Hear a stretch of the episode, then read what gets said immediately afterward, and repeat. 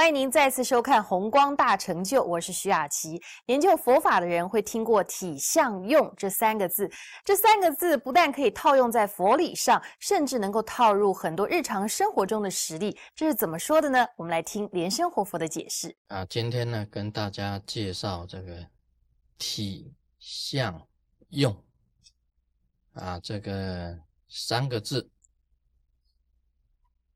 我们一般研究这个佛法啊，用了这体相用三个字。假如把佛法当成哲学来研究的话，这三个字也是很重要的。这是一种这个啊哲学方面的这个研究的一个方法。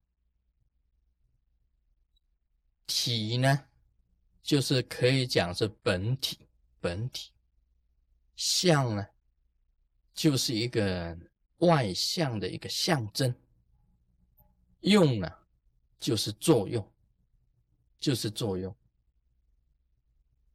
举一个例子来讲起来啊，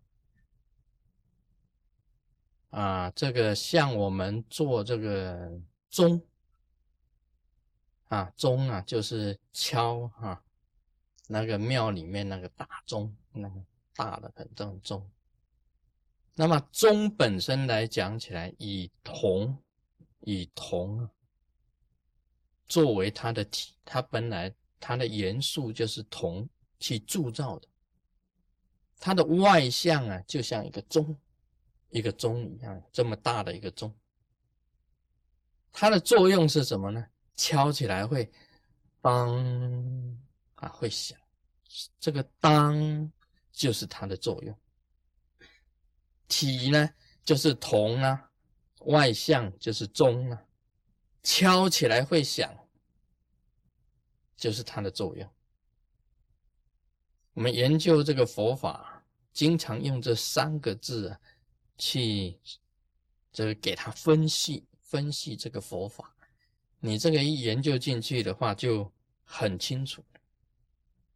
很简单讲啊，我们打鼓也是一样啊，那个鼓啊，啊，这个鼓本身的体呀是皮啊，皮啊，赖皮的皮，就是皮。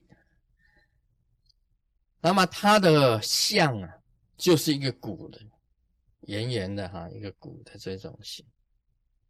敲起来就是咚咚咚咚咚，这个就是它的作用。体相用这个比喻很多的，你用之于很多东西啊，都是可以用的。像盖房子，这个在美国的房子很多都是木头造的，嗯，在台湾的房子都是水泥造的。那么盖房子，水泥呀，它本身它的这个体呀，就是土，土就是它本身的体。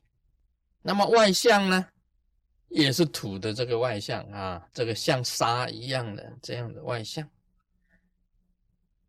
水泥本身的作用，它的用在哪里？它会凝固，就是它的作用，就是它本身的用。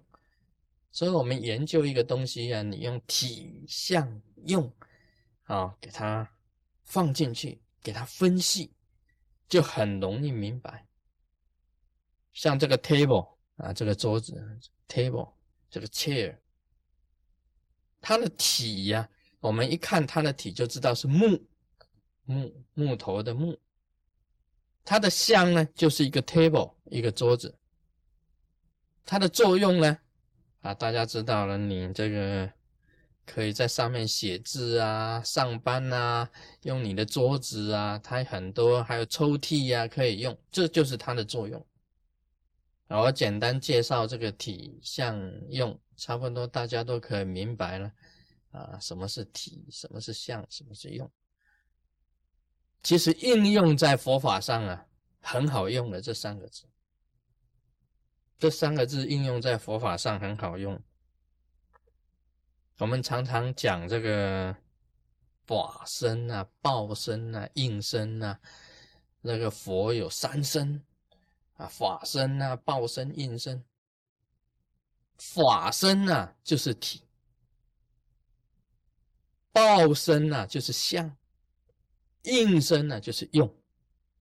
啊，体相用，你现在啊，大家明白了哈？体相用，法身呐，它本身是一个原来的这个佛如来真如的这个元素，它要表现出来的时候啊，成为一尊佛像出来了，像这个西方极乐世界阿弥陀佛，他就是报身佛，他就是报身佛。啊，它显现出来阿弥陀佛的形象，那么这个就是报身佛。那么阿弥陀佛在转世呢，到人间来了，啊，转到这个就是作用了，这个就是作用，就应用了，他就开始说法了，这个才就是他本身的作用，这个就是应身佛。那么法身佛、报身佛、应身佛，你这样子就已经可以了解。都可以了解很清楚，所以我常常讲嘛，这个在天上大日如来就是法身佛，那么他化为莲花童子啊，就是报身佛。那么莲花童子下生啊，卢圣宴啊，就是应身啊。目前在这个娑婆世界，它产生一种作用。啊，它的一个作用出来了，它本身来讲起来，它就是应身的。我们再举一个例子，那个电灯啊，啊，电灯，这个日光灯，它的体是什么呢？电就是它的体啊，没有电，一切都免谈。电灯一定要电的啊，没有电，电灯电灯泡做什么用？没有用，没有什么作用。所以电就是它的体，日光灯好，现在这个日光灯在这里啊，日光灯本身来讲起来就是它的相，光明呢，它发出来的光明呢，就是它的作用，就是体相用啊，体相用就是这样子，所以我们讲这个，像我们做护膜啊。要讲做护膜体相用在哪里？体呢是本尊，你要邀请本尊来啊啊！你做护膜就是供养本尊啊，体本身就是本尊呢。这个护膜炉啊，护膜的贡品呢，就是像。你做完这一坛护膜以后啊，做完火供以后啊，产生的习灾争议。啊，敬爱降服的这个作用就是用体相用，所以这个佛法里面呢，你在用哲学呀体相用去给他分析，它都有它的这个道理存在的。好，我们邀请本尊来，那么本尊是体，它是无形的一个体，你做附魔。啊，在这边烧护膜，这个护膜，这个就是相。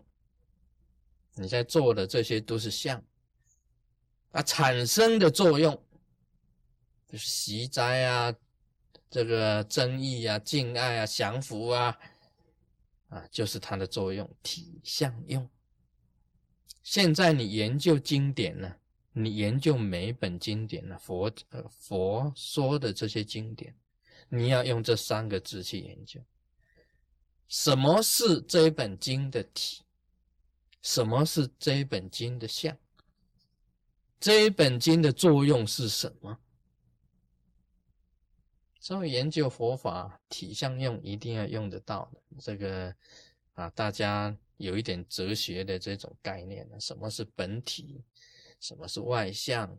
什么是作用？你用这个方法去研究佛法，就非常有它的妙用。